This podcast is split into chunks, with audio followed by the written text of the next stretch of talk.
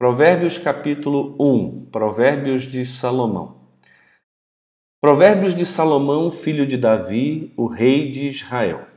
Para aprender a sabedoria e o ensino, para entender as palavras de inteligência, para obter o ensino do bom proceder, a justiça, o juízo e a equidade, para dar aos simples prudência e aos jovens conhecimento e bom siso Ouça o sábio e cresça em prudência, e o instruído adquira habilidade, para entender provérbios e parábolas e palavras e enigmas dos sábios.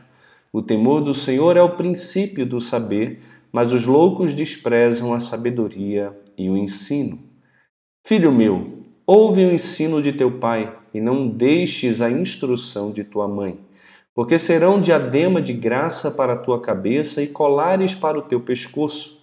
Filho meu, se os pecadores querem seduzir-te, não o consintas.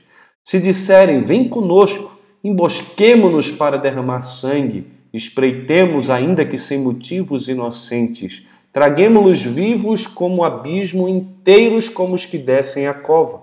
Acharemos toda sorte de bens preciosos, encheremos de despojos a nossa casa. Lança tua sorte entre nós. Teremos todos uma só bolsa. Filho meu, não te ponhas a caminho com eles. Guarda das suas veredas os pés, porque os seus pés correm para o mal e se apressam a derramar sangue, pois debalde se estende a rede à vista de qualquer ave. Estes se emboscam contra o seu próprio sangue e a sua própria vida espreitam. Tal é a sorte de todo ganancioso e este espírito de ganância tira a vida de quem o possui. Grita na rua a sabedoria, nas praças levanta a voz, do alto dos muros clama, à entrada das portas e nas cidades profere as suas palavras. Até quando, honestos, amareis a necessidade? E vós, escarnecedores, desejareis o escárnio? E vós, loucos, aborrecereis o conhecimento? Atentai para minha repreensão.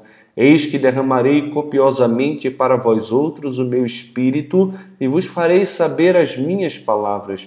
Mas porque clamei e vós recusastes, porque estendi a mão e não houve quem entendesse, antes rejeitastes todo o meu conselho e não quisestes a minha repreensão, também eu me rirei na vossa desventura, e em vindo o vosso terror eu zombarei. Em vindo o vosso terror como a tempestade, em vindo a vossa perdição como o redemoinho, quando vos chegar o aperto e a angústia. Então me invocarão, mas eu não responderei. Procurar-me-ão, porém não me hão de achar. Porquanto aborreceram conhecimento e não preferiram o temor do Senhor.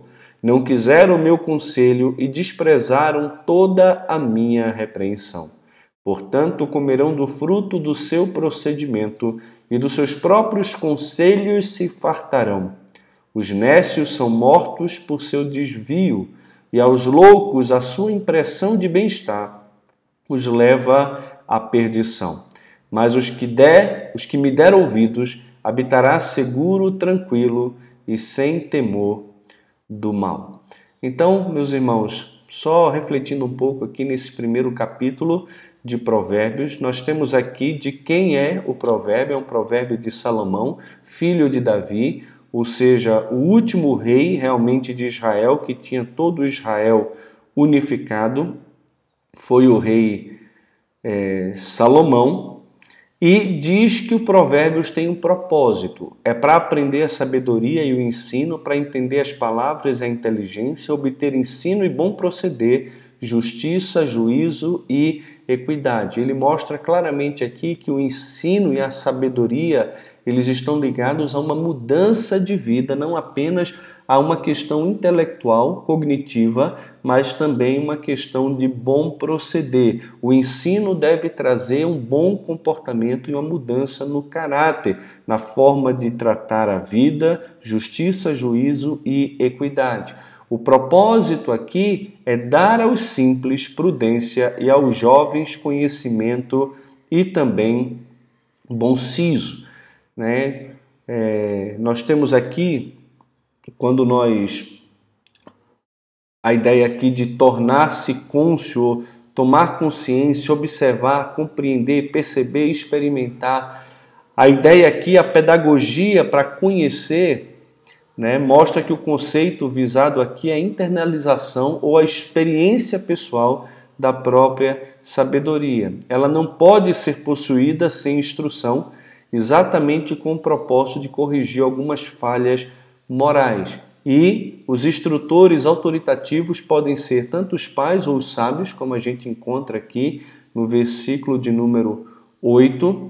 Filho meu, ouve o ensino do teu pai e não deixes a instrução da tua mãe. Então, eles são autorizados por Deus para trazer esse ensino. Olha aqui, ouve o ensino.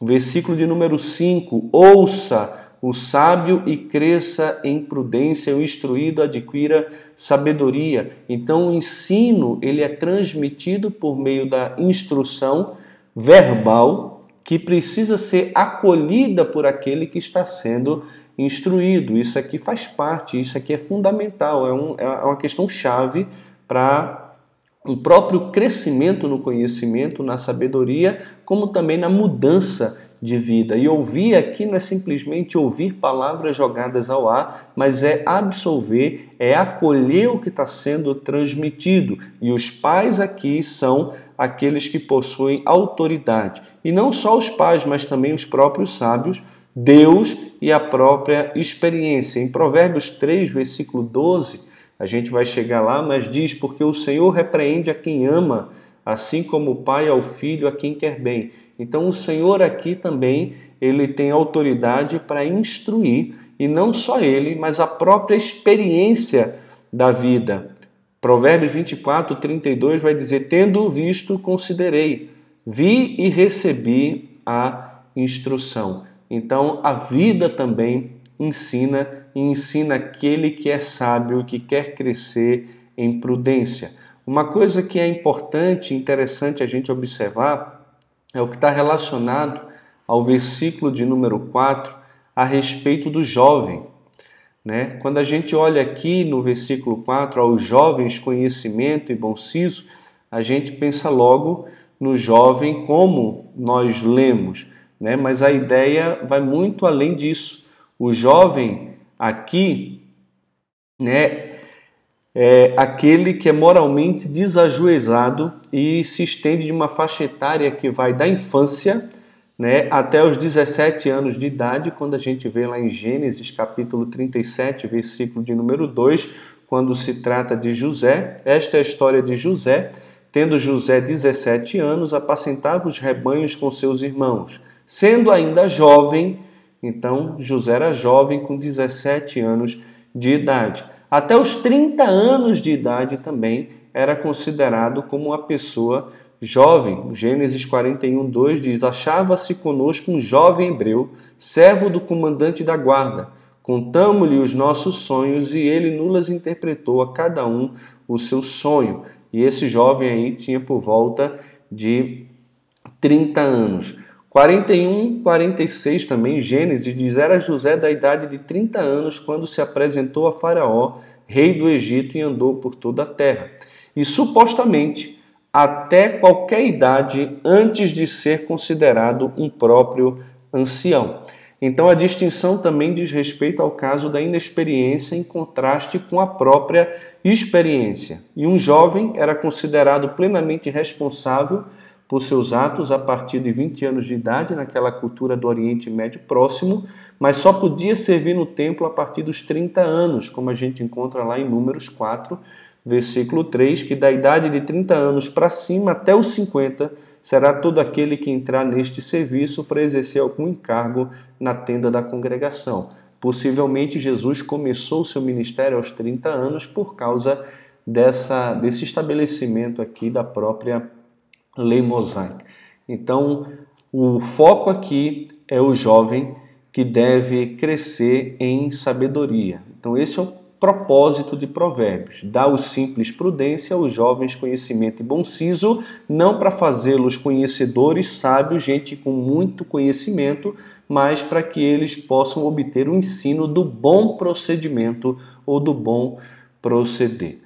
E nós temos aqui no versículo 7 o tema principal né, de toda a carta, que é que o temor do Senhor é o princípio da sabedoria, mas os loucos desprezam a sabedoria e o ensino.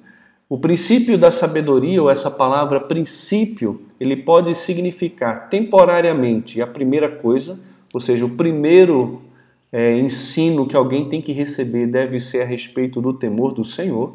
Pode estar relacionado qualitativamente, ou seja, a coisa principal, isto é, a parte mais excelente, ou pode também estar relacionada filosoficamente à coisa mais essencial. Mas o temor do Senhor é o princípio, a parte mais essencial, é o que deve vir antes de todas as coisas, se você quiser de fato ser uma pessoa sábia.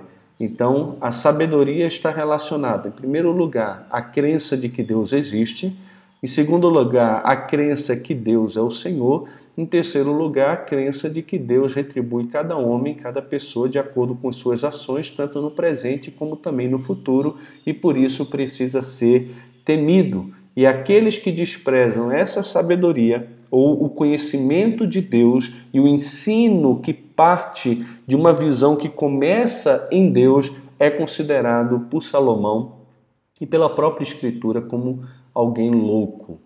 E depois vem aqui no versículo 8, é, uma orientação dos pais sobre o perigo da ganância e da influência das amizades. Se os pecadores querem seduzir-te, não consintas. Você tem autonomia para dizer não sobre a influência de pessoas que estão à sua volta e querem te conduzir para um caminho errado. Eles vão dizer: vem conosco, eles vão querer que você faça parte do bando, do grupo, eles vão apresentar um cenário aparentemente favorável de riqueza, de prosperidade, um caminho que pode parecer um caminho fácil, um caminho sábio, mas que no final Salomão vai dizer que é um caminho de morte.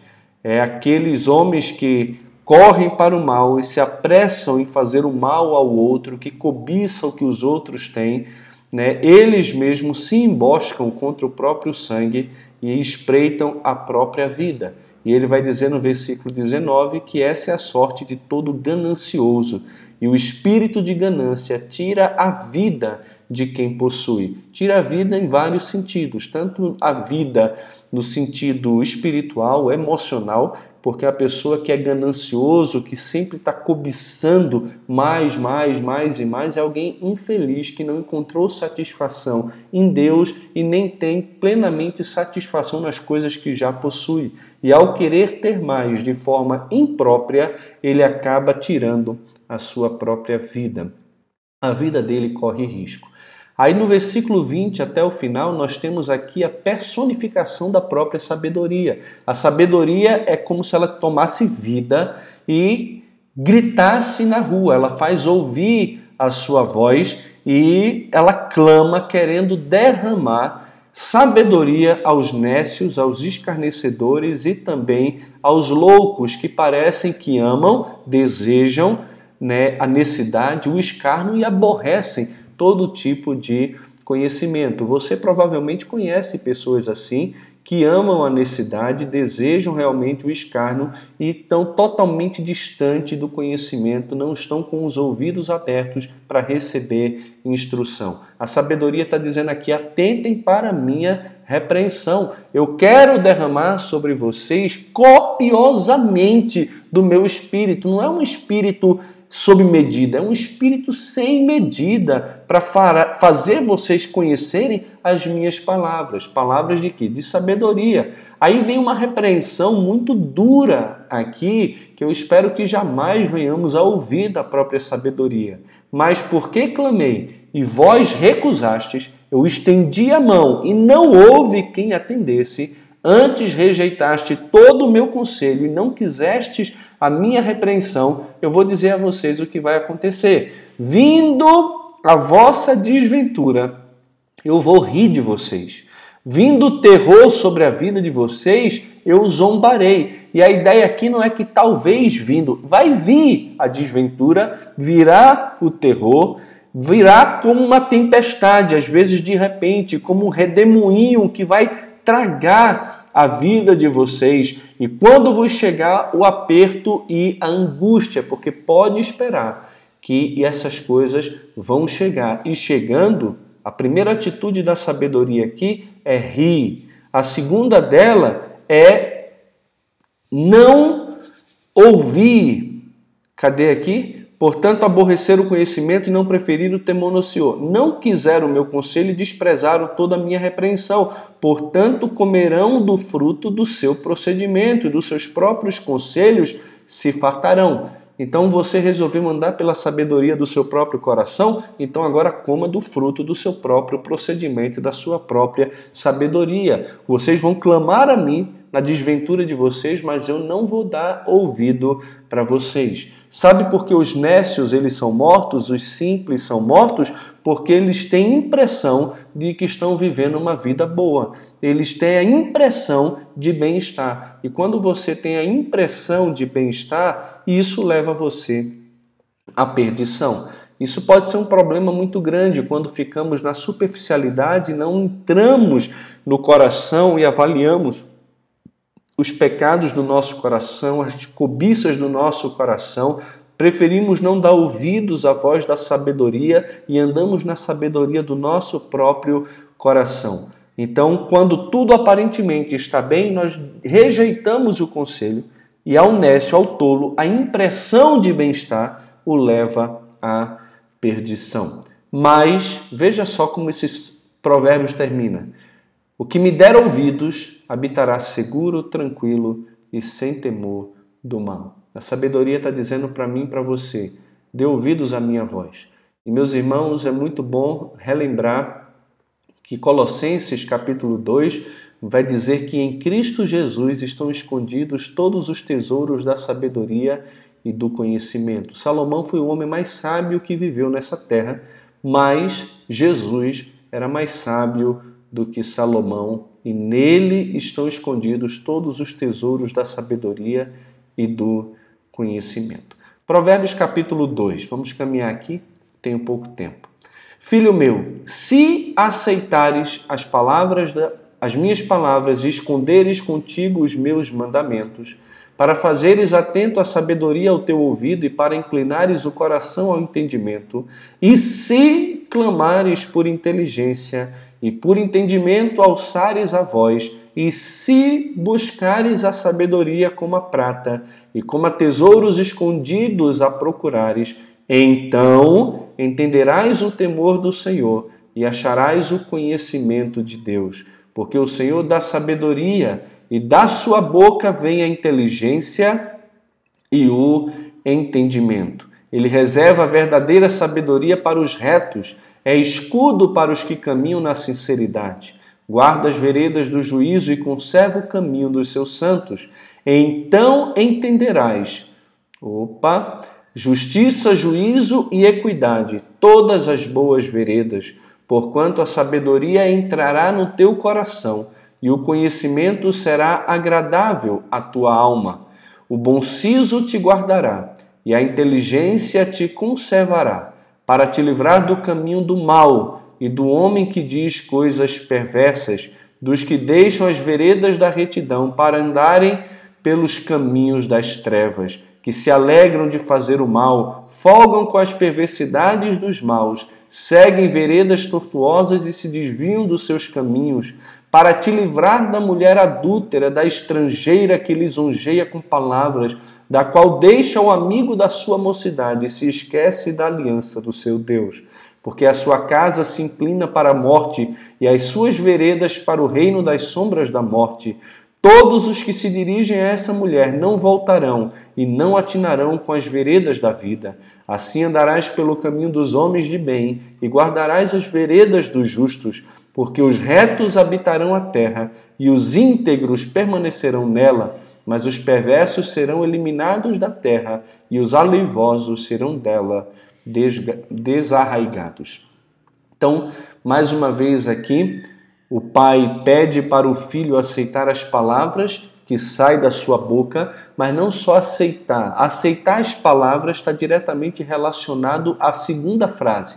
Lembra do que nós falamos sobre os paralelismos? Filho meu, se aceitares ou se esconderes contigo as minhas palavras, minhas palavras está relacionado aos meus mandamentos, às ordens que o Pai está dando aqui aos seus filhos. E por que ele deve fazer isso? Para fazeres atento à sabedoria o teu ouvido e para inclinares o coração ao entendimento. Quem vai fazer isso? Aquele que sabe que carece de entendimento, que carece da sabedoria e que tem no pai uma figura sábia, alguém que é capaz de instruí-lo para que ele, de fato, receba todos os benefícios que a sabedoria, a inteligência e o entendimento pode trazer. Mas isso não apenas parte do pai, mas isso também tem diretamente relação com a atitude do filho em desejar isso. Se buscares a sabedoria como a prata